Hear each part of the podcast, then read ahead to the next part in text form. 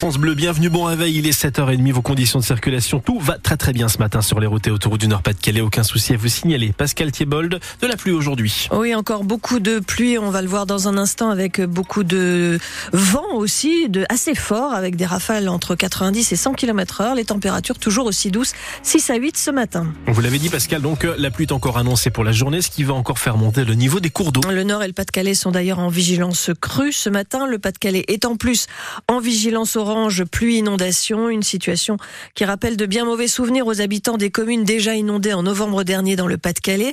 Aujourd'hui, sept cours d'eau sont sous haute surveillance, la Liane, la M, la A, la Lys amont laquette la Lave Clarence Amont, la Lys Plaine et la Canche et leur débit devrait encore augmenter au fil des heures. Roman Porcon, les cumuls de pluie peuvent dépasser localement les 40 mm aujourd'hui. Oui, cette nuit, 15 litres d'eau au mètre carré sont déjà tombés sur les hauteurs du Pas-de-Calais après une courte accalmie. Les précipitations reprennent ce matin. Il est déjà tombé donc sur les dernières 48 heures entre 40 et 60 mm de pluie. Et surtout, les secteurs touchés sont le Montreuil, les hauteurs du Boulonnais et de l'Artois, des secteurs déjà bien touchés par les inondations en novembre dernier. Dans le Montreuil, la caloterie, par exemple, la Canche est de nouveau sortie de son lit. Hier, certaines routes sont inondées comme le chemin de la Liberté. Dans l'Audomarois, là, la crue de la a provoqué des débordements dans les communes de Wizerne et de Blandec. Le village de Bourg est de nouveau inondé. Les habitants du centre-bourg sont encerclés par l'eau. D'ailleurs, de nombreuses routes sont coupées ce matin, le long de la Lys également au niveau de la commune de Delette. Les routes départementales sont impraticables. Les pompiers sont intervenus depuis hier soir une dizaine de fois, alors soit pour des inondations sur la voie publique, mais aussi euh, pour des inondations euh, dans les maisons à Arras, Béthune, Calais, Montreuil et Saint-Omer. Alors pour l'instant, ça reste euh, quelques maisons inondées. Malheureusement, les prévisions météo ne sont pas bonnes, avec jusqu'à 40 mm de pluie attendue aujourd'hui donc par Météo France, qui annonce surtout un potentiel cumul de 100 mm depuis dimanche. Donc ça équivaut à peu près à trois semaines à un mois de pluie en quelques jours. Merci Roman Porcon. Et au total, ce sont dix départements qui sont aujourd'hui en alerte orange pour pluie, inondation et ou crue sur l'ensemble du territoire du Finistère à la Manche, en passant par la Mayenne et donc le Nord et le Pas-de-Calais. Au Japon, le risque de tsunami est désormais écarté. Mais le pays doit faire face à de très importants dégâts matériels et à la mort d'au moins 30 personnes.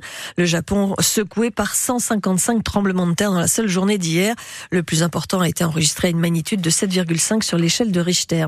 Le ministère britannique des Affaires étrangères le confirme, le nombre de migrants qui ont traversé la Manche illégalement en bateau depuis nos côtes a fortement baissé en 2023 par rapport à l'année précédente.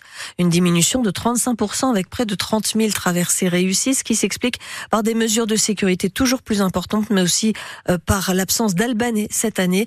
Environ 20% des migrants arrivés l'an sont originaires d'Afghanistan. Alors que le Conseil des ministres de demain est annulé, les spéculations vont bon train sur un éventuel remaniement ministériel peut-être un changement de Premier ministre, peut-être aussi la démission dans les prochains jours du ministre du Logement, Patrice Vergrit.